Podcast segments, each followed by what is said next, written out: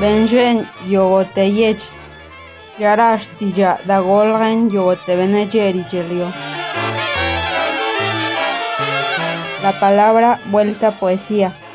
Día Mundial de la Lengua Materna. Radio Educación 1060 de AM, la radio cultural de México.